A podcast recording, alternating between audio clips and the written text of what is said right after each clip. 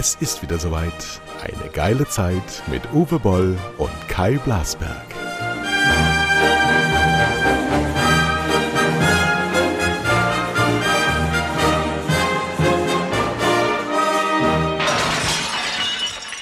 So, jetzt sind wir hier. Jetzt haben wir wieder einen Sommertag. Ich habe gerade schon Rasen gemäht und mein Stargast heute ist nicht Oliver Kalkofe, der beim letzten Mal keinen Kopfhörer auf hatte, sondern mein Stargast ist Uwe Boll. Ja, jetzt kommen wir uns ja quasi einsam vor ohne ihn äh, ja. äh, am Mikrofon. Es ist mit Gast immer was anderes. Ich habe ähm, ähm, ähm, äh, Verwunderung von unserer Fanseite bekommen, habe äh, viele SMS auch bekommen, die sagten, sie hätten nicht gedacht, dass du auch den Kalkofe bezwingst in Sachen Labertechnik. Aber hast gewonnen. Jetzt klingelt der schon wieder. ich, ich glaube es nicht. Ich glaube es ja, nicht. So ist ja. unser, weißt das ist Homeoffice. Ne? Und wir haben unten, um es mal so zu erklären, jetzt ist natürlich mein Sohn in der Schule, was ja sehr gut ist. Aber wir haben unten eben ein Tor, wo man, was man draufdrücken muss, damit der Postbote oder sonst irgendeiner hier überhaupt hochkommt. Und äh, es ist immer so, dass dann der Hund sofort anfängt zu bellen. Und äh, ja, aber wie gesagt, jetzt ist, scheint Ruhe eingekehrt zu sein. Es scheint so, meine Frau hat die Kontrolle. Das ist der, der Unterschied zwischen diesem hochherrschaftlich wohnenden, am Mainzer Rhein wohnenden äh, Weltregisseur Uwe Boll und einem kleinen Fernsehmanager wie mir. Hier stehen die Postboten in meinem Wohnzimmer, wenn ich nicht aufmache, weil hier in Nordfriesland gibt es nur das Du und die unmittelbare Nähe. Hier steht immer alles offen und alle Pakete kommen auf jeden Fall an, auch wenn keiner zu Hause ist, gehen die einfach ins Wohnzimmer rein. So, ich wollte ich hatte eben einen schweren Einbruch vor Jahren und dann habe ich dieses Tor jetzt repariert, an damit dieser eben Stelle, das nicht mehr passiert. An dieser Stelle muss ich meine Frau, die Tontechnikerin, ja. die für all das hier zuständig ist, dass ihr das überhaupt hören könnt, mal ausdrücklich loben. Denn beim letzten Mal mit dem großen Oliver Kalkofe war es so, dass der große Oliver Kalkofe vergessen hat, seinen Kopfhörer aufzusetzen, sodass er die Beschallung von uns, was er gehört hat, mit in seinen Raum abgab. Und meine Frau hat wie ein Löwe gekämpft, um diesen Podcast hinzubekommen, was eigentlich unmöglich gewesen ist, aber sie hat es hinbekommen, eine tiefe Verbeugung vor dieser Kunst. So, ja. Uwe Boll, wenn nee, du einen Impftermin versäumst, will Karl Lagerfeld, nee, Karl Lauterbach, mhm. dass du eine Strafe zahlst. Mhm. Ja, pass auf, da kann ich dir direkt ein Beispiel nennen. Und um zu sagen, also klar, an sich sollte man den Impftermin absagen. Aber so wie es in Deutschland ist, geht es nicht. Nee. Wenn du klickst, du klickst an, weil meine Frau hatte sich ja an, angemeldet beim Impftermin-Ding, hat aber zwischenzeitlich vom Hausarzt die Erstimpfung bekommen. So, jetzt wollte ich diesen Termin absagen. Du klickst den, klickst den Link an und normalerweise sollte es ja so sein wie jeder Scheiß-Link. Bitte bestätigen, Ende. Ja, da musst du eigentlich dann auftauchen, Impftermin stornieren, du klickst das an und damit ist die Schote gegessen. Nein, du musst deine Nummer eintragen, nochmal deine ganze Adresse eintragen, du musst jeden aus dem Pass, möglichen Scheiß eintragen und dann willst du ihn stornieren. Aber das war noch nicht das Ende, weil heute habe ich eine E-Mail gekriegt, wo dann nochmal stand, was sind die Gründe für die Stornierung des Impftermins? Bitte folgenden Link nochmal ausfüllen. Also jetzt sozusagen, du musst dann zweimal antworten. Und wenn dieses so komplex wird, dann muss es doch, äh, äh, dann darf es auch keine äh, Strafen geben. Dann darfst du nicht da äh, äh, Strafe bezahlen müssen, weil es ist zu kompliziert. Du darfst so ja. oder so keine Strafe zahlen müssen, weil dieser Staat hat uns 15 Monate vorgelebt, was man alles für Fehler machen kann von staatlicher Seite aus und wir mussten 100 Prozent davon ertragen. Sobald der Bürger auf die Pläne tritt, muss er 100 Prozent seiner Verpflichtungen erfüllen, sonst geht der Staat ihm an den Hals. Das ist so eine verquere und falsche Denke. Und ich bin so sehr dagegen, dass die Freiheit so eingeschränkt wird in jedweder Beziehung. Und du siehst ja wieder an deinem Beispiel, was sie nur können, ist Bürokratie. Zettel ausfüllen, ja. irgendwelche Daten sammeln, ja, Begründungen abliefern, Sicherheit erzeugen, die überhaupt keine ist. Es ist gruselig, liebe Leute. Es ist so gruselig mit euch da draußen. So, ja, so jetzt muss ich aber trotzdem mal die Tür aufmachen, weil jetzt will der Hund bei mir ins Büro warten. liebe, liebe Zuhörer, das, ja, habt ihr bei mir nie. Habt ihr bei mir nie. Ja, das ist Uwe Boll, wie er leibt und lebt. Hat überhaupt nichts im Griff. Ja, gar nichts. Er ist nicht vorbereitet. Er ist einfach nicht vorbereitet. Ja, jetzt setze ich ja. da bin ich schon. Dings wieder auf. Immerhin hast du einen Kopfhörer. Ja, da Ja, sind wir und schon ich mal. bin ja wieder da. So. So. Und ich kriege immer mehr Fragen über deinen Wohnzustand von ähm, Hörern, ähm, weil es bei dir immer noch sehr, sehr leer klingt. Bei mir würde immer alles so satt und belebt klingen und bei dir klingt es so, als würdest du aus einer Blechbüchse reden. Ich Wieso? weiß, aber deswegen fange ich jetzt nicht an, mir äh, äh, Eierschalen hier an die Wand zu kleben oder mein Büro noch mehr vollzustellen mit den ganzen Büchern, die ich vor Jahren endlich bei Momox verkloppt habe, damit mein Haus etwas leerer wird. Das war ja die, die Idee. Aber lass uns doch mal über Fußball sprechen. Heute Oh. geht es doch in die Halbfinals. Ja, aber jetzt sind wir ja, heute sind, ist ja schon wieder morgen und dann wissen wir schon wieder nicht, worüber wir reden, weil heute spielt ja schon Spanien gegen Italien. Das ist das vorweggenommene Endspiel. Und ich glaube natürlich, dass die Italiener ähm, besser sind als die Spanier. Ich weil auch. die Spanier keine gute Abwehr haben. Und wenn man die unglaubliche Wucht, diesen unglaublichen Willen und dieses ständige nach vorne gehen der Italiener, das ist so fantastischer Fußball, den die spielen. Das kann eigentlich nicht in die Hose gehen, es sei denn, es geht in die Hose. Wir werden zu dem Zeitpunkt, wo das ausgestrahlt wird, schon wissen, ob es in die Hose gegangen ist oder nicht. Aber ich tippe für Italien. Aber wir wissen noch nicht, wie England äh, ausgeht. Äh, wobei, wir müssen jetzt einfach mal die Fakten sehen. Die, die Dänen spielen auf dem letzten Schluff. Ne? Also die spielen quasi über ihre Verhältnisse, aber auch wegen dem Christensen, die spielen für ihn. Eriksen. Äh, Eriksen.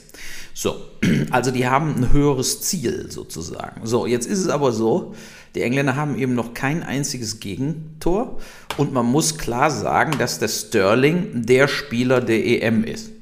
Er ist mit Abstand der beste Spieler in dieser EM bisher. Ja, diese Pässe auch, die der da an den Kane gegeben hat und so, der, äh, äh, da kann ein Toni Kroos nur von träumen. So. Und, und da, ja, aber, Den, aber überhaupt damit zu, den damit zu vergleichen, ist absurd. Das ist Ja, ich weiß, aber normalerweise Gündogan und Groß, das wäre denen ihre Aufgabe gewesen, mal so steile Pässe in den Lauf, dass einer nur noch reinschibbeln muss, wie der Ja, aber Kane. der Sterling, äh, Sterling sucht immer erst für einen ordentlichen Pass immer erst die 1 zu 1 Situation. Und das machen die anderen ja nie. Ja, das stimmt. Die passen immer sofort weiter, sobald einer ihnen auf die Füße treten will. Während der Sterling lässt dann eben auch mal ein, zwei Leute aussteigen. Und ähm, ich äh, denke, die Engländer werden gegen Dänemark gewinnen. Und ich glaube auch mittlerweile, dass die tatsächlich, also dieses Endspiel Italien-England, ähm, ist sehr offen, offener, als ich es gedacht habe. Die spielen im vollen Wembley-Stadion, also mit der 40.000 Leute. 60. Äh, oder 60, die haben eine tolle Abwehr. Die haben jetzt aber auch einen tollen Sturm. Der, der Kane fängt, hat wirklich getroffen jetzt. Also das wird spitz auf knapp, da freue ich mich drauf. Äh, am Sonntag ist das ja. Ne? Und das, also da freue ich mich wirklich drauf. Und äh, äh, ich freue mich auch auf die nächsten zwei Tage, weil dann wirklich endlich mal nochmal Fußball, bevor dann die langweilige Scheiß Bundesliga wieder anfängt. äh, ja, äh, äh, geht nochmal ein bisschen die, die Post ab. Ja, so. Und dann werden wir auch noch die Tokio-Olympiade sehen mit den ganzen äh, wahnsinnigen Corona-Auflagen da. Das wird ja auch noch äh, ga- ganz interessant, sich mal äh, da so ein bisschen aufzuklären, was, was geht was da mich, eigentlich was vor. mich da so aufregt, ist die Macht der privat organisierten Verbände. Was die, wie die die Staaten am Nasenring durch die Republik führen, das ist wirklich nicht zu glauben. Die gesamte Bevölkerung in Tokio ist dagegen. Es findet einfach statt. Da gehen 200.000 Leute in dieses Land auf eine Insel. Ja, keiner weiß, wo die herkommen, wo sie hinwollen. Ähm, genauso wie jetzt hier in England, äh, was die UEFA mit uns hier gemacht hat in, in ganz Europa, ist ein riesengroßer Skandal. Es wird nicht thematisiert, es wird einfach mitgemacht. Die öffentlich-rechtlichen jubeln das hoch in einer Art und Weise, wo du denkst, ey Leute, könnt, könnt ihr mal, der Journalismus ist weg. Es gibt überhaupt keine kritische Distanz mehr zu irgendwas, sondern die haben ein Produkt gekauft und dieses Produkt muss nach oben gejubelt werden. Die Einschaltquoten gehen trotzdem zurück. Trotzdem hat Herr Maaßen ja nicht recht. das fandst hast du ja sicherlich auch gelesen, dass er sagt, die Tagesschau und andere öffentlich-rechtliche Nachrichtensender wären linksfaschistische Antifa. Äh, also das, das fand ich so lustig, weil wir beide reden die ganze Zeit darüber, äh, wie harmlos diese öffentlich-rechtlichen sind mit ihren Talkshows und in, also die, dass die ja sehr systemerhaltend funktionieren und eben nicht kritisch genug sind. Und er sieht so, dass sie eine einzige linke Propagandamaschinerie von Sarah Wagenknecht wären. Äh, ich weiß nicht, was der guckt, aber äh, äh, uns darüber zu unterhalten ist schon zu viel um ehrlich zu sein. Ich habe gestern, ähm, habe ich mir auch aufgeschrieben für heute, wir müssen über Maaßen sprechen. Maaßen ist ein riesengroßer Skandal. Der ganze Mann ist ein riesengroßer Skandal. Er ist ein typischer alter weißer Mann, der sich auf seine Zettel der Vergangenheit, wo er irgendwo Prädikatsexamen gemacht hat als Jurist, irgendeinen hobelt. Er ist als Behördenleiter in der Bundesrepublik Deutschland rausgeflogen. Das musst du erst mal schaffen. Das geht praktisch gar nicht. Ja, obwohl er von allen konservativen Kräften gestützt wurde. Jetzt ist er ein fucking beschissener Anwärter auf ein Bundestagsmandat und jeder, wir haben ja gestern das Interview gelesen mit dem SPD-Mann da im Spiegel, ja, jeder ja. Abgeordnete hat ja überhaupt nichts zu sagen und der ist ja noch lange nicht als Bundestagsabgeordneter überhaupt gewählt worden im fucking Thüringen, ja, wo die Rechtsradikalen sich die Klinke in die Hand geben. So, die Heute-Journal gestern machen mit dieser Nichtmeldung, dass irgend so ein Penner, der auf unsere Kosten dickste Pensionen kassiert und uns am Nasenring durch die Republik führt. Heute-Journal macht mit dieser Meldung auf. Das ist zum Verschweigen und das Heute-Journal macht auf mit einem Beitrag, wo sechs Menschen interviewt werden aus der CDU, die sagen, man sollte dem nicht so viel Gewicht beimessen. Damit machen die auf. Du musst dir diese, dieser Irrsinn, diese, diese Sommerloch-Thema, dieses Nichts wird zelebriert, als wäre das unser Problem. Wir haben kein Problem, dass Hans-Georg Maaßen heißt. Der ist ein Problem für sich selber, der kann mit seinem Bedeutungsverlust nicht leben und er wird untergehen. Er wird abgekanzelt. Aber jetzt ist Ruhe. Aber die, die öffentlich-rechtlichen Berichterstattung ist eine Sensationsmache sondersgleichen. Ich sage Folgendes. Gestern, ich habe ja jetzt zwei Wochen meine Mutter ähm, beherbergt und deswegen lebt man natürlich dieses Leben einer 80-jährigen Frau so ein bisschen mit. Und wenn du dir überlegst, wie Rezeption stattfindet, ist nur im öffentlich-rechtlichen. Ähm, da geht nichts in die Tiefe. Gestern Abend um halb acht begann Wieso. Und Wieso begann mit einem angstverbreitenden Beitrag über die Hacker. Ja, ah ja diese Jetzt, Erpresser, die gerade So, die haben ja, die haben ja bei Wieso ein Publikum von 70 plus. Menschen, die im Ruhestand sind, in ihrem kleinen Einfamilienhaus, langsam vor sich hinschippern und auf den Tod warten. Ja? Diese Leute werden in Angst und Krawall versetzt durch Hacker, wobei sie überhaupt nicht wissen, was das ist, auf institutionelle ähm, Organisationen. Und der Einzelne, der vielleicht nicht mal einen PC zu Hause hat, kann überhaupt gar nichts dagegen machen und kann mit dieser Meldung, mit diesem Bericht, mit dieser Dystopie, mit der Wieso, Wirtschaft und Soziales heißt das, mhm. mit der Wieso aufmachte, außer Angst zu haben danach, und sofort wieder an die Tür zu gehen und zu gucken, wo der Hacker ist, ähm, überhaupt nichts anfangen. Und das ist so eine Fehlberichterstattung und so eine Sensationsmache und so ein ne, nur auf Effekt abzielend und überhaupt keinen Hintergrund bieten und dann den Leuten auch keinen Tipp an die Hand geben. Was sollen sie ja machen? Äh, Software. Ich meine, mein Computer wird nicht gehackt, sondern Energieanlagen, damit äh, was erpresst werden kann. Von mir wird nichts erpresst. Das ist so falsch. Es ist einfach falsch. Und offensichtlich scheinen die Redakteure das überhaupt nicht mehr zu reflektieren. Von daher die Kritik am öffentlich-rechtlichen muss noch viel härter werden, nur nicht von Hans-Georg Maaßen. Genau, er kritisiert von der total falschen Ecke. Ne? Aber der wirkliche falsch. Skandal bei Maaßen, finde ich mittlerweile, ist, ähm, wie kann die CDU den nicht ausschließen? Also der Maaßen ist ja quasi noch viel schlimmer wie der Sarrazin. Ne? Also beim Sarrazin war es ja so, der hat äh, quasi auf diesen äh, äh, Kriminalstatistiken rumgeritten und äh, war leicht rechts angehaucht dabei, hat aber auch sehr viele Fakten auf den Tisch gebracht.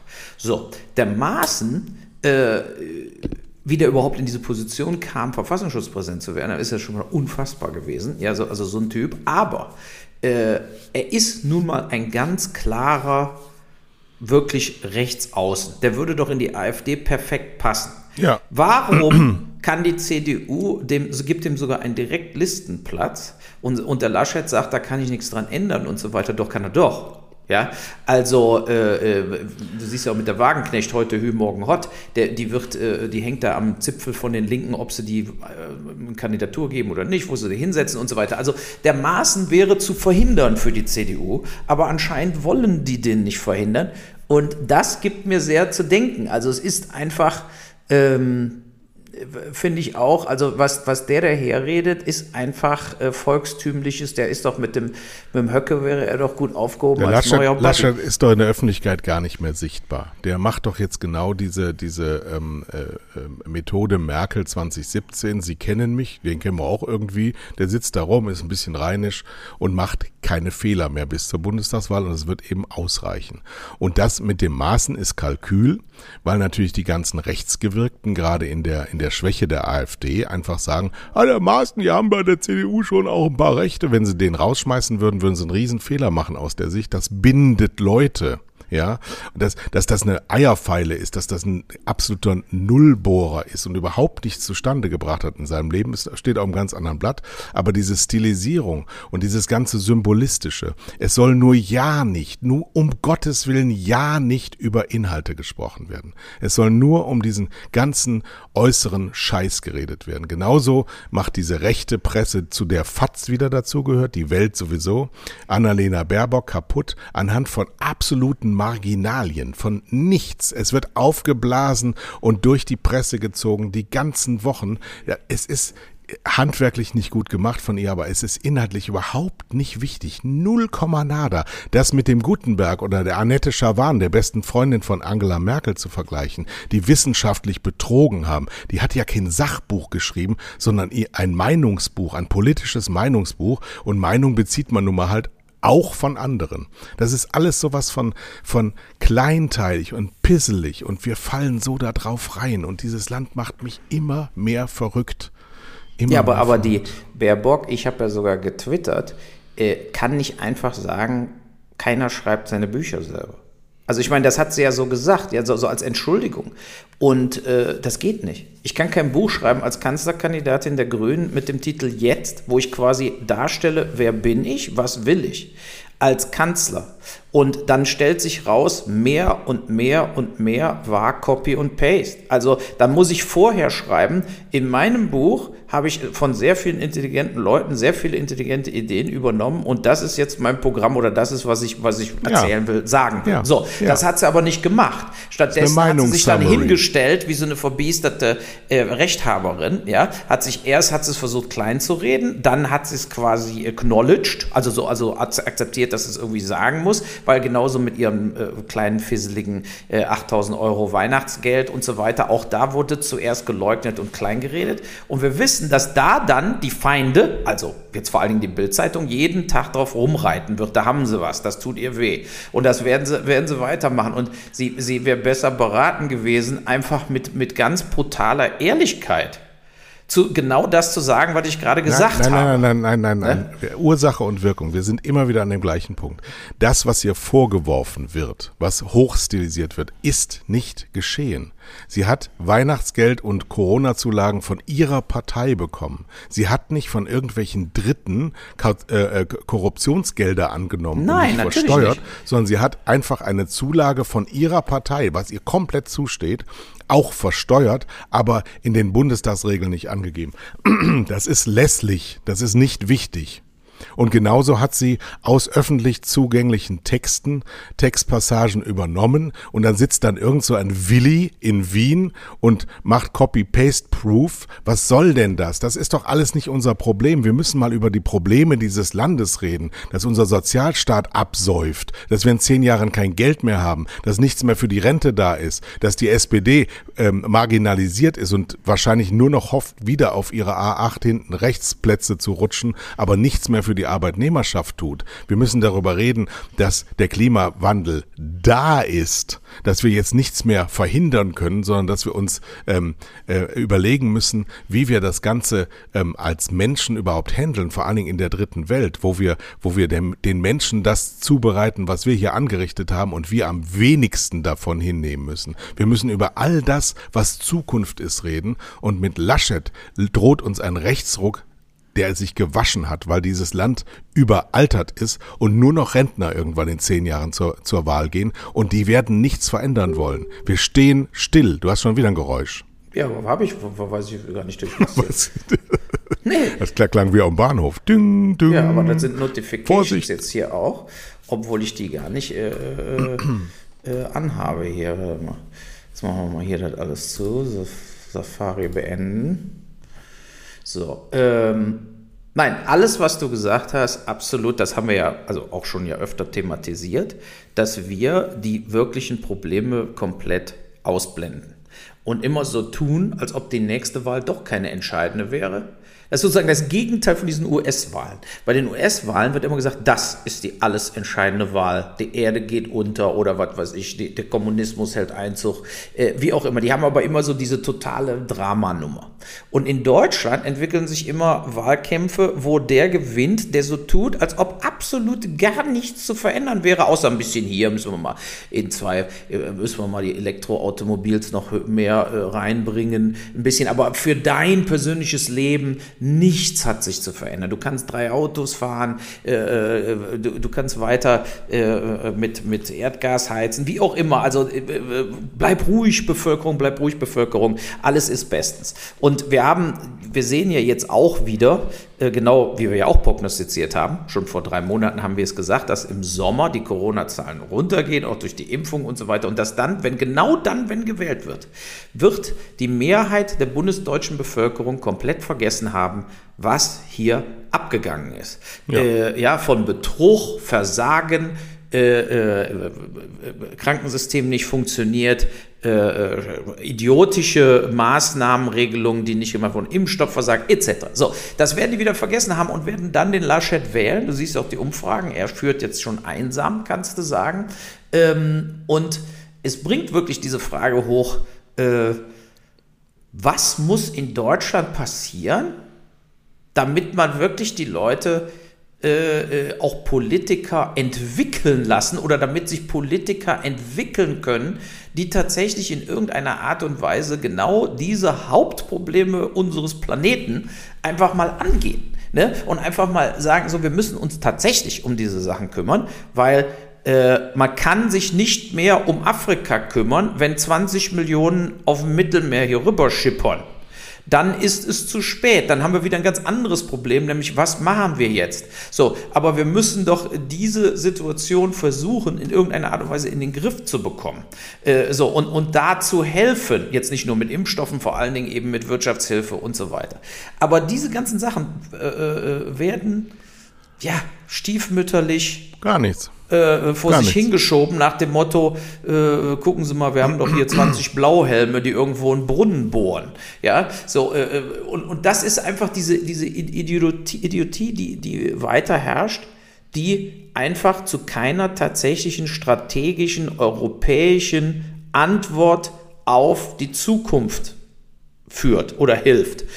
Da, also da, da habe ich einfach, da, das ist ja eben auch, was die Leute, glaube ich, langfristig jetzt auch unsere Generation, wir sehen ja quasi, wir sind jetzt 55, 56, wir sagen, äh, äh, die 20, 30 Jahre, die wir sozusagen noch haben, die überstimmen auch noch. Ne? Aber die Leute, die jetzt jung sind, also siehst ja auch Fridays for Future ist komplett verschwunden. Du, du, du, du siehst, die müssten die Revolution auslösen. Also wenn ich jetzt 20 wäre, dann musst du 20-Jähriger wissen, dass du kannst zur Uni gehen, du kannst einen Beruf erlernen und so weiter. Du wirst aber in deinen 40ern, 40er zu 50er, wird dein Leben nicht mehr weitergehen. Darum geht's. Du ja. musst dein Leben und deine Kinder dann beschützen jetzt. Du musst ja. die jetzt beschützen, indem ja. Politiker sich, sich äh, äh, bilden, vielleicht auch Politiker in den entscheidenden äh, äh, Parteien oder in neuen Parteien, die tatsächlich sagen, wir brauchen eine radikale Änderung unseres Lebensstils und zwar auf der ganzen Welt. Das heißt, du brauchst Führer, die jetzt nicht nur in Deutschland sagen, wir machen hier was, sondern die dann wirklich den europäischen Gedanken fassen und von Europa nach Nordamerika und so weiter ja. und so fort. Ja, ja, ja. ja. Und das, das geht nur, das geht in unserem Demokrat, sogenannten demokratisch verfassten System mit der EU an der Spitze drüber liegend, die alle Gesetze und äh, Verordnungen oder zumindest mal 70 Prozent der Nationalstaaten verordnen, die umzusetzen sind, wo die Hälfte ähm, nicht mal mehr unterschreiben können, dass sie gegen die ungarischen Gesetze sind, ja, sondern einfach sagen, nee, das unterschreiben wir nicht, sondern ähm, mehr oder weniger diktatorisch äh, vorbereitet sind, wo ständig Wahlkämpfe stattfinden, da wirst du diese Veränderung einfach nicht hinbekommen. Wir brauchen ein Rätesystem. Das wird's, das ist eine reine Utopie. Ich weiß selber, dass es das niemals geben wird, aber wir brauchen die Besten und wir haben parteipolitisch gebunden wirklich nicht die Besten. Wir haben Tillmann Kuban in Zukunft in der Politik. Wir haben Philipp Amthor in Zukunft in der Politik. Wir haben Carsten Linnemann in Zukunft in der Politik. Die werden alle Minister werden, geführt von Jens Spahn. Das sind, das sind unsere Führungskräfte, die wir demnächst die nächsten 20 Jahre uns angucken bei Anne Will, die dann wahrscheinlich schneeweiß da noch sitzt in 45 Aber geliftet, Jahren. bis der Arzt kommt. Aber auf jeden Fall wird sie, in jedem Fall wird sie das weitermachen. Ähm, du hast das ja jetzt gesehen, die ARD hat jetzt eine neue Führungsspitze, einen neuen Programmdirektor, einen neuen stellvertretenden Programmdirektor. Übrigens die Tochter von ähm, Schäuble. Schäuble, der in diesem Jahr jetzt gerade auch wieder verkündet hat, er hat auch wieder ein Buch geschrieben, ja, Lebenslinien verschissen. Ähm, und er tritt jetzt wieder an, seit, und, und damit er eben sein 50. Bundestagsjubiläum feiert, der Mann hat noch nie einen Cent selber verdient. Der sitzt da wie so eine alte Schildkröte vor uns und sagt, ich mache weiter, bis ich hier sterbe. Er hat letztens, ich habe ihm bei Dreisat ein, sein Buchinterview, du musst mal überlegen, was für eine Macht diese Leute haben. Der kriegt eine halbe Stunde Sendezeit, weil er ein beschissenes Buch hat schreiben lassen über sein beschissenes Leben als Politiker und wird hofberichterstattend interviewt dazu. Der kann sich stilisieren und darstellen wie einer, der sich geopfert hat für Deutschland. Und er ist, liebe Leute, bisschen Bildungsbürgertum. Stefan Zweig hat eine Biografie über Joseph Fouché, habe ich glaube ich an dieser Stelle schon mehrfach gesagt. Das war einer, der unter ähm, dem Feudalherrscherschaft bis nach dem Ende von Napoleon immer in der Spitze des jeweilig gültigen äh, Staates gewirkt hat. Das ist Wolfgang Schäuble, ein korrupter Mensch, dem nichts anderes einfällt, als da rumzusitzen und schlau daherzureden. Und dessen Tochter ist jetzt Programmdirektorin der ARD und dessen Schwiegersohn ist der Fraktionsvorsitzende in, hat noch nie eine Wahl gewonnen, totaler Verlierertyp, aber sitzt in der Regierung, weil der Herr Kretschmann gesagt hat, auch mache ich lieber mit denen, als machen wir mal eine linke äh, Regierung, der mit 72 Jahren halt auch eine Altersstarrsinn jetzt gefangen hat. Dieses total, totalst verkrustete ist jetzt die neue Führerschaft bei der ARD. Systemmenschen, die aus diesem System kommen, die natürlich nie was verändern werden. Und das müssen wir uns alles so gefallen lassen. Und der Druck aus der Bevölkerung wird nicht kommen, weil sie eben vor der Kiste sitzen, einnicken, einschlafen und ach, trotzdem eine Einschaltquote generiert haben. Leute, ich sehe schwarz. Genau, so, so ist es, ja. Also, äh, ja, ich, ich, ich habe ja gestern, du kriegst ja immer ab und zu meine E-Mails, jetzt läuft ja auch in aller Freundschaft eine Daily Soap bei Netflix. Also, ich habe ja, ist ja, das fand ich so lustig, ne, dass, dass äh, äh, wo ich das dann noch gestern gelesen habe, dass jetzt quasi Netflix von der ARD ihre abgelutschten Daily Soaps äh, äh zeigt äh, ja, um dann ist, ist auch so, dann ist eben auch, ja, aber dann ist auch so die letzte, die letzte Hoffnung weg, dass irgendwelche durch Streamer zum Beispiel ganz neue Impulse nach Deutschland auch kommen oder andere Programme nee, oder so. Nee. Die kommen ja auch, aber nicht aus Deutschland. Also das Der heißt, Algorithmus sagt äh, Netflix, äh, äh, guck mal, wir haben eine Jutta Speidel-Serie, die hat ganz gut funktioniert, kauf mehr davon. Und äh, die ARD sagt, ach, wir haben ja nur 8,5 Milliarden mit dem ZDF zusammen jedes Jahr. Ähm, da können wir ja noch ein paar Cent dazu verdienen. Das genau. dürfte, das dürfte alles überhaupt nicht erlaubt sein. Das genau. sind von öffentlichen Geldern produzierte Programmware, die an Privatrechtliche weiterverkauft werden. Das müsste verboten werden. Aber es geht hier immer so weiter. Ich habe ja gestern gelesen, dass mein alter, alter Sklaventreiber Herbert Kläuber alt, Mhm. Macht jetzt mit der Konstantin ein Joint Venture. Machen einfach immer so weiter, immer so weiter. Vollkommen ideenlos wird die nächste internationale Co-Produktion gemacht, die dann wieder nur den Algorithmus, Rhythmen vorgeworfen werden. Ich weiß es nicht, Leute. Aber das was macht er denn so mit der Konstantin zusammen? Ja, habe ich gestern gelesen. Der, ja, aber was macht er denn? Ist ja nicht so, dass der Kläuber jetzt, wer weiß, wie viele Filmideen einbringt oder so. Der bringt ja, wahrscheinlich Geld ein. Irgendwo. Genau, genau. Ja, wollte ich genau. doch sagen. Ne? Und der Markus Zimmer wird ja vielleicht dann auch wieder dabei sein. Er ist gerade bei der Bavaria äh, weg, rausgeflogen nee. quasi, weil sie den Markus Ammon äh, geheiert haben von Sky. Äh, er, hat einen neuen, er hat einen neuen äh, Geschäftsführer dafür eingestellt für dieses Joint Venture. Ähm, Sein Sohn. Nee. Nee, nee, sein Sohn, sein Sohn kriegt davon ja nichts. Der musste sich ja selbstständig machen. Das ist ja wirklich, also ähm, ja, und das sind ja ehemalige wirkliche ähm, ähm, Feinde, also zumindest mal richtige Gegner, die Konstantin und der Kläuber. Aber die, die tun sich jetzt zusammen, weil es gegen Fred Kogel geht von der Leonine. Ja, da, das ist alles so, das ist alles so klein. Das ist so klein und so engmaschig und so, so überhaupt nichts, was da entsteht. Und dann wird dann wieder irgendwie das Boot in der 50. Auflage in der internationalen Co-Produktion wieder hergestellt, was kein Schwanz braucht.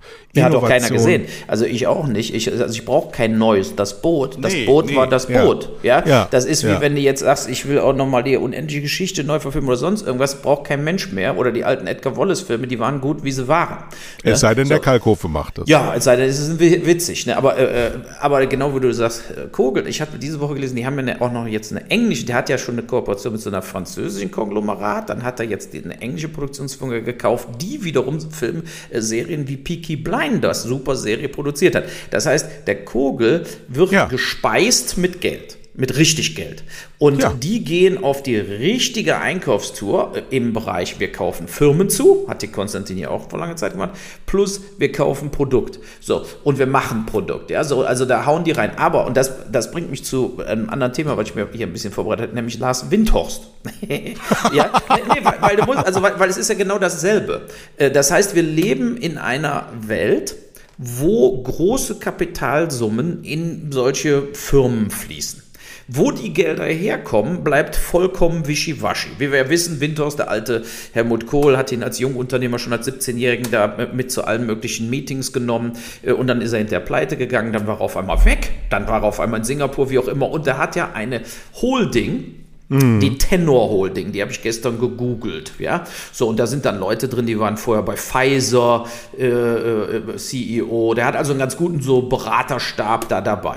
Aber, Ja. äh, aber es Jürgen ist eine, Klinsmann hat er auch gehabt. Genau, aber es ist, ja, genau, aber es ist ja eine, eine Gesellschaft, die ist gegründet als Investmentgesellschaft. Das heißt, wenn ich da Geld, kann ich da investieren. Ich könnte jetzt Uwe Boll anrufen und sagen bei Tenor, Jungs, ich glaube an euch, ich gebe euch eine Million Euro, äh, äh, was kann ich denn da für eine Rendite erwarten? Ja, so, das würden die wahrscheinlich gar nicht annehmen, weil sie nur größere Summen annehmen, aber zum Zweiten würden sie dann natürlich, weil du kriegst gar nichts raus, wie erfolgreich die bisher gearbeitet haben. Und so ähnlich ist es natürlich dann auch bei Fred Kogel. So, nämlich, wo ist denn jetzt konkret, wenn ich hunderte von Millionen, er hat ja gestern die letzte Rate dafür Hertha BSC, äh, hat er ja überwiesen, 35 Millionen sind gestern nochmal geflossen. Ne? Ja. Und er muss nochmal 65 überweisen. Das heißt, er wird 300 Millionen, 350 Millionen in Hertha BSC gepulvert haben. Was ist das für ein Investment, wo der Anleger 390 zurückkriegt, 400 zurückkriegt, 500 zurückkriegt oder überhaupt irgendetwas zurückkriegt? Das heißt, da ist doch ein Investment in Hertha BSC. Wer will denn Hertha kaufen von ihm für 600 Millionen? Also, das ist doch kein wirkliches Investment, sondern in Wirklichkeit ist doch dieses Hertha BSC Investment äh, äh, so ähnlich wie wenn der Katar-Scheich sagt, ich kaufe mir jetzt Liverpool oder sonst irgendwas. Aber es interessiert mich nicht. Also der, die, die, die, die Araber, die, den, die wissen ja, Hobby, das ist ihr Hobby. Fußball. Damit können sie sich so ein bisschen nach außen äh, äh, in irgendeiner Weise so profilieren und sitzen dann da, fliegen mit dem Helikopter ins Stadion und sitzen in ihrer Lounge. Aber die wissen auch, äh, es ist ja nicht so, dass du Geld in Manchester City reinpumpst und am Schluss äh, kriegst du jedes Jahr 15% Rendite, sondern all diese Fußballinvestments, Barcelona, Madrid, mit Milliarden verschuldet, äh, das Geld fließt nie wieder zurück. Und da kann ja auch der Hamburger, wer war denn Mäzen in Hamburg immer? Der Thiele oder wie Kühne. der heißt? Kühne. Der weiß ja auch, alles, was der in den HSV gepulvert hat, ist für immer weg. Also, Ja, aber es interessiert den Scheißdreck. Der, ja, aber der hat ja nur, was weiß ich, hatte da insgesamt 100 Millionen drin und der Typ hat 10, 20 Milliarden. So, ja, wir also, müssen aber mal darüber reden, dass bei Last Windhorst, das ist die hässliche Geldwaschanlage von Hertha BSC, da sind Gelder unterwegs, von deren Ursprung wir nicht kennen. Genau. Und das sind wahrscheinlich Gelder, die aus den Büchern verschwinden müssen oder anders umgewidmet werden. Früher hat man das Geldwäsche genannt und heute wird das einfach Investment genannt. Und so funktioniert das eben. So, und wenn das anders ist, dann können Sie es ja anders darstellen, aber es wird ja nicht anders dargestellt. Da, diese, diese ja, aber warum Kritik- wird da zum Beispiel, wir haben ja immer über Wirecard und so geredet, ja? So, warum ist denn so etwas dann über, wird wieder über Jahre ermöglicht, ohne Kontrolle? Wer, welches Finanzamt oder so, äh, äh, äh fragt denn Tenor, äh, sag mal, ihr pul pulvert hier 300 Millionen in Hertha BSC, basierend auf was? Wer hat euch das Geld gegeben? Also das, der, der Blas Windhorst kann ja nicht auf einmal selber Milliardär sein. Ja, Vielleicht doch, wenn er, was weiß ich, wenn er das, gesamte Drogengeld der kolumbischen Mafia wäscht, keine Ahnung. Aber irgendwie sowas muss es doch sein. Also es gibt äh, normale Geldanleger, die, was weiß ich, Warren Edward Buffett Geld anlegen, weil sie wissen, da habe ich jedes Jahr eine Chance, 10 bis 20 Prozent Gewinn mitzumachen, würden doch der Tenor Holding kein Geld geben. Schau mal, die, die, die äh, Zentralbanken der Länder schütten seit zehn Jahren das Geld in die Welt. So. Dadurch sind die Zinsen auf Minusniveau gerutscht das Geld wird aber trotzdem an die geschüttet, zu dem geschüttet, die schon Geld haben. Die, die Geld verdienen wollen die früher mit Zinsen Geld verdient haben, sind wir, also mit ihrer Geldanlage langfristig, äh, die nicht Aktien kaufen wollten, sondern festverzinsliche Wertpapiere gekauft haben oder mit Lebensversicherungen Immobilien finanziert haben, weiß der Geier, die gehen leer aus. Das Geld, was uns fehlte in den letzten zehn Jahren, haben die. Das ist nicht weg, sondern es ist ähm, ausgeschüttet worden von der Politik, in der Regel war es Politik oder es war irgendjemand. Ja, ich meine, in der in Amerika zum Beispiel äh, sind die ja weisungsgebunden, die sind ja nicht unabhängig. Die sind ja bei uns wenigstens noch unabhängig, aber machen trotzdem das, was Amerika macht. Ähm, und damit sind so unfassbar viele Summen an Geld in der Zirkulation, dass du das nicht mehr nachvollziehen kannst. das deutsche Finanzamt und Lars Windhaus haben überhaupt nichts miteinander zu tun. Das deutsche Finanzamt kann nicht recherchieren, woher das Geld kommt. Weil er nicht in Deutschland sitzt. Genau. Singapur, genau. England und so weiter und so fort. Die Amazons und die Googles dieser Erde haben so lange sich gegenseitig Rechnungen gestellt, bis sie so arm waren, dass sie in Deutschland, in Irland, in ganz EU keinen Steuercent zahlen mussten und die Politik hat zugeschaut, zehn Jahre lang. Die wussten das schon immer, dass das so ist, aber sie haben gesagt, ja, es ist so schwierig in Europa, das alles hinzukriegen. Jetzt lassen sie sich feiern darüber, dass der Joe Biden gesagt hat, das muss jetzt mal eine Grundversteuerung geben. Das ist ein politischer Erfolg, der wird als solcher gefeiert, aber es wird an der Praxis überhaupt nichts ändern. Dann stehen wir wir in zehn Jahren wieder da. Dann gibt es wieder irgendwelche neuen Cum-Ex-Geschäfte, gibt es wieder ein neues Wirecard 3 und wir werden immer nur, immer nur verarscht, verarscht, verarscht. Und dann sagen natürlich die Normalsterblichen, ich komme da nicht mehr mit, ich gehe jetzt arbeiten. Ja. ja. So, also, ich komme da nicht mehr, ich gehe jetzt aber die Normalsterblichen sagen, scheiße, ich muss sowieso jeden Tag arbeiten, sonst läuft bei mir gar nichts mehr. Ja, äh, aber äh, also ich, ich finde es auch, es ist, also es hat mich irgendwie, ich habe extra dann nochmal gegoogelt und habe geguckt, was machen die denn, wo sind die denn dran beteiligt? Du findest auf dieser Website nichts. Also da, du findest so neue Projekte und, und äh, das ist aber alles, äh, sagen wir mal, mehr oder weniger äh, Schall und Rauch. Aber noch ein anderes Thema. Ich frage dich mal ein bisschen, ich habe nämlich, ich habe ja vor Jahren einen kanadischen Pass beantragt. Ja, ich habe lange in Kanada gewohnt und äh, bin dann abgelehnt worden. Erst, weil ich nicht genug in Kanada war, dann war ich hinterher genug in Kanada und dann äh, äh habe ich dann wieder beantragt, dann kam Corona und es passierte nichts. So, und jetzt äh, kam dann irgendwann, ich soll einen äh, Test machen, einen Online-Test, was weiß ich über Kana kanadische Geschichte. Und dann musste ich dann zwei Stunden, habe ich mir den ganzen Scheiß im Internet durchgelesen. Also so, was kann in diesem Test vorkommen? Die meisten Sachen hast du noch nie etwas von gehört. Und auch die meisten Kanadier, glaube ich, wüssten die Hälfte dieser Fragen nicht. Ich habe dann also versucht, das alles so im Kurzzeitgedächtnis mir einzuprägen und habe dann diesen, den Test gemacht. Aber äh, zwei Sachen fand ich sehr interessant, weil ich überhaupt nicht gewusst habe von Kanada. Ähm, was war denn, äh, ich meine, du wirst es auch nicht wissen, aber was war 1812? also, weißt du, ich frage, was war 1812? Du hattest immer so Multiple-Choice-Dinger, ne? So, und äh, äh, zwei Sachen äh, kann ich kurz erzählen, die, weil die jetzt interessant ist. Also, die ersten Europäer waren ja alle in, in Labrador, Neufundland, die waren nicht in New York. Die, die ganze Immigration von Europa kam nach Kanada zuerst, nicht nach in die USA. Das ist schon mal der erste Punkt. Der zweite Punkt war, dass dann in Kanada die, vorrangig die Franzosen und Engländer sozusagen da auch das äh, äh, mein Gott, mein Hund ist am Schnauben. Ich wollte gerade äh, sagen, wer verreckt denn da? Ja, ne, die ist halt, die träumt. So, und, äh, und die Kanadier hatten also zuerst die äh, wirklichen, sagen wir mal, Großteile von Engländern und Franzosen äh, Bevölkerung. Und dann davon hat sich Amerika, die USA später dann eben Amerika abgespalten.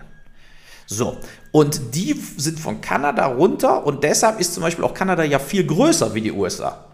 Ne, man wundert sich ja, in den USA sind 330 Millionen Leute, äh, aber die USA ist halb so groß wie Kanada und Kanada hat 30 Millionen Leute und ist doppelt so groß. So. Und das hat auch noch einen Grund, warum, weil 1812 haben die Amis Kanada überfallen.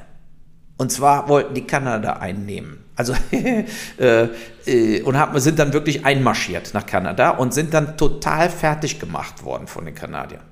Äh, der Krieg dauerte ungefähr ein Jahr und die sind komplett, selbst die Indianer haben mit den Kanadiern gekämpft und haben die Armees rausgeschmissen und fertig gemacht. Und diese Grenzen danach sind bis heute die, äh, äh die Grenzen zu, äh, äh zur USA. Und das fand ich ganz interessant, weil ähm, man stellt sich das ja eigentlich immer andersrum vor. Hm. Ne, so, also, naja, das nur so ein bisschen als äh, äh, so Historie nach dem Motto, äh, äh, ja. Na, auf jeden Fall habe ich diesen Test bestanden, aber jetzt passiert wahrscheinlich wieder monatelang gar nichts mehr und äh, irgendwann. Warum, was hast du für einen Vorteil, wenn du jetzt Kanadier wirst in Mainz am Rhein? Nee, also das, es geht um Folgendes ich habe ja eine Permanent Residenzkarte, also wie eine Aufenthaltsgenehmigung in Kanada. Mhm. Ne? So, die läuft aber in drei Jahren ab und die werde ich nicht verlängert kriegen, weil ich ja jetzt in Deutschland lebe. Das heißt, die ist dann weg. Und dann muss ich nach Kanada einreisen, immer wenn ich dahin will. Mein Sohn wohnt ja da, ne, als Tourist. Und wenn ich einen Pass habe, kann ich natürlich äh, viel einfacher äh, hin und her fliegen. Zum Beispiel jetzt gerade könnte ich immer noch nicht als Tourist nach Kanada fliegen aus Deutschland. Du sollst nicht fliegen. Nein, ich tue ich ja auch nicht. Aber äh, äh, als mit dem kanadischen Pass kannst du immer nach Kanada fliegen, auch in Krisensituationen ist es erlaubt, dann dahin zu fliegen. Und ich will einfach die Flexibilität haben. Ja, wir haben ja auch unser kanadisches Haus nicht verkauft. So, und äh, von daher wäre es für mich praktisch, also als zweiten Pass, ich gebe ja nicht den deutschen Pass ab, sondern als zweiten Pass den kanadischen Pass zu haben. So, nur, wie gesagt, zwei Jahre lang habe ich auf meinen Antrag nichts gehört, gar nichts, bis jetzt eben diese Einladung zum Test kam. Äh, das heißt, die Mühlen malen da äh, mehr als langsam. Ja, so. Und ähm, jetzt bin ich mal gespannt, wie dann, wann dann wieder so eine elektronische Meldung kommt. Äh, äh, was weiß ich, du musst ja da dann auch einen äh, Eid ablegen. Und dann darfst du erst den kanadischen Pass beantragen. So, aber das geht anscheinend mittlerweile alles per Internet, was mir sehr angenehm ist, weil wenn, ich hätte jetzt auch den Test nicht gemacht, wenn ich dafür in Kanada hätte sein müssen. Dann hätte ich gesagt, ach komm, haget ab, ich flicke jetzt nicht nach Kanada. So, also das nur so. Äh, ich habe noch ein äh, E-Mail zu beantworten, äh, mhm. habe ich versprochen von Markus, der hat uns äh, doppelt geschrieben, äh, morgens um sieben. Einmal zu der Kalkofe-Sendung äh, habe ich an den äh, Kalkofe weitergeleitet. Da ging es um die Wixer Blu-ray Media Books. Und dann ging es auch um dich. Ähm, und zwar, jetzt muss ich gerade gucken, dass ich den Einstieg richtig finde. Ich erwähne an der Stelle mal die Rampage-Trilogie, die in Teil 1 ein wunderschönes, unzensiertes Mediabook erhalten hat, nur in Österreich, aber in Deutschland nur eine geschnittene, freudlose Amarey Standard, ich weiß gar nicht, wovon er redet, Hülle gepackt wird. Ja, kenne, wenn du das auch nicht weißt, dann kannst ja. du die Antwort nicht geben. Ja. Auch wenn Teil 1 in der deutschen Trilogie Box geschnitten ist, finde ich diese Veröffentlichung in seiner Aufmachung super. Inwiefern kann denn Uwe bei der Auswertung für DVD Blu-ray Markt beisteuern? Hast du dann Einfluss drauf? Macht das Splendid? Ja, ich habe bei Splendid natürlich immer was, äh, meine Meinung gesagt. Wenn die, die haben mir immer geschickt das Videocover oder so Poster und dann habe ich gesagt, finde ich gut, finde ich nicht gut. Meistens fand ich es gut. Äh, was ich natürlich überhaupt nicht gut fand, aber das war ja nie Splendids Schuld, waren die pausenlosen Zensurdinger der FSK meiner Filme in Deutschland. Äh, Seed, Blood Rain, äh, äh, Rampage, ähm, und dadurch wurden Filme schlechter. Filme wurden geschnitten und dann musste man sich immer die Uncut in Österreich oder im Benelux besorgen. Ne? Da gab es meistens dann im Benelux Black Editions, weil Splendid hat ja auch Benelux vertrieben und dann war dann im Benelux die Black Edition von Rampage, die war dann Uncut. Die musste man sich dann bestellen über Amazon oder so. Ja? So, und ähm, das ist natürlich für mich, für Deutschland äh, äh oft negativ gewesen, weil dann Fans sagen, zum Beispiel bei Rampage mussten wir ihn ja von der Polizei quasi, äh, es musste am Schluss im Abspann stehen bei Rampage 1, er ist dann gefasst worden von der Polizei. So, das stimmt ja gar nicht. Bei mir ist ja der Böse davongekommen. Das war ja der ganze Kluber-Rampage. So, jetzt kam Rampage 2 raus und dann haben natürlich Leute in Deutschland geschrieben, bei Filmstarts und IMDb und so, was für ein Quatsch. Wie ist denn der aus dem Gefängnis gekommen? Ja, und da musste ich immer zurückschreiben, äh, ja, er war ja gar nicht im Gefängnis, sondern er war im FSK-Gefängnis äh, von bescheuerten Vollidioten in Deutschland, die Kulturzensur begehen. Ne? Das ist ja noch nicht mal eine Schnittauflage wegen Brutalität, sondern eine Schnittaufnahme, und das ist so ähnlich wie beim öffentlich-rechtlichen Rundfunk in den Fernsehspielredaktionen, die Guten müssen doch gewinnen. Das gibt mhm. es doch gar nicht, dass die Bösen gewinnen. Ne? Und äh, also, äh, ja, idiotisch. Ne? Und, Markus äh, hat noch eine zweite Frage gestellt, die ja. nichts mit DVDs zu tun hat, sondern wie wir zu Kreuzimpfungen stehen. Lieber Markus, das ist schön, dass du uns diese medizinische Kompetenz zutraust, aber ich für meinen Teil und für Uwe kann ich, glaube ich, mitsprechen. Ich weiß überhaupt nichts davon. Ich bin mit einer Biologin verheiratet, die hat mir auch schon 170 Mal versucht zu erklären, was eine RDNA, bla. Ich weiß es nicht.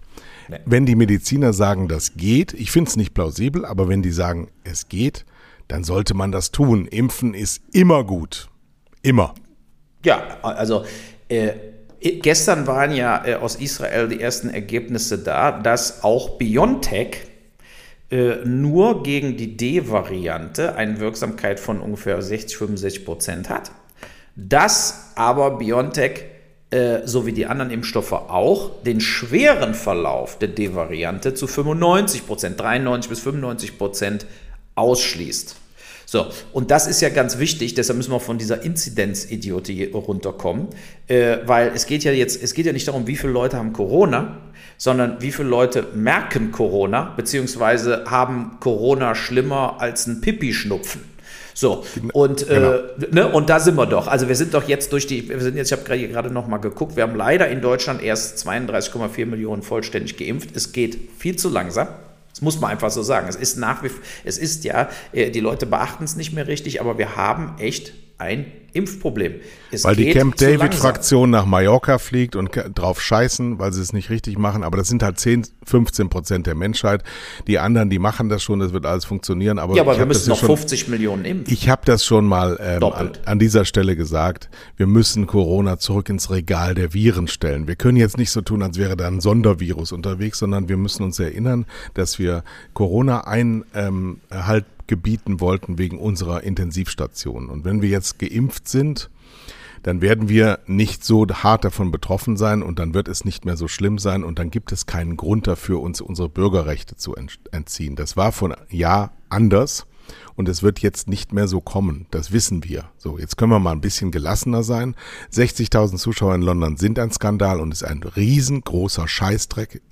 Daran werden, Entschuldigung, Tausende von Menschen sterben ähm, auf Kosten der UEFA, aber die wollen halt lieber feiern. Die Menschen sind im Schnitt ein bisschen doof und man muss sie ein bisschen an die Hand nehmen, aber wenn man ihnen das ordentlich erklärt, dann werden die das schon alles machen. Wir sind auf einem guten Weg, aber nicht, weil der Herr Spahn so schlau ist, sondern weil wir Bürger so brav sind.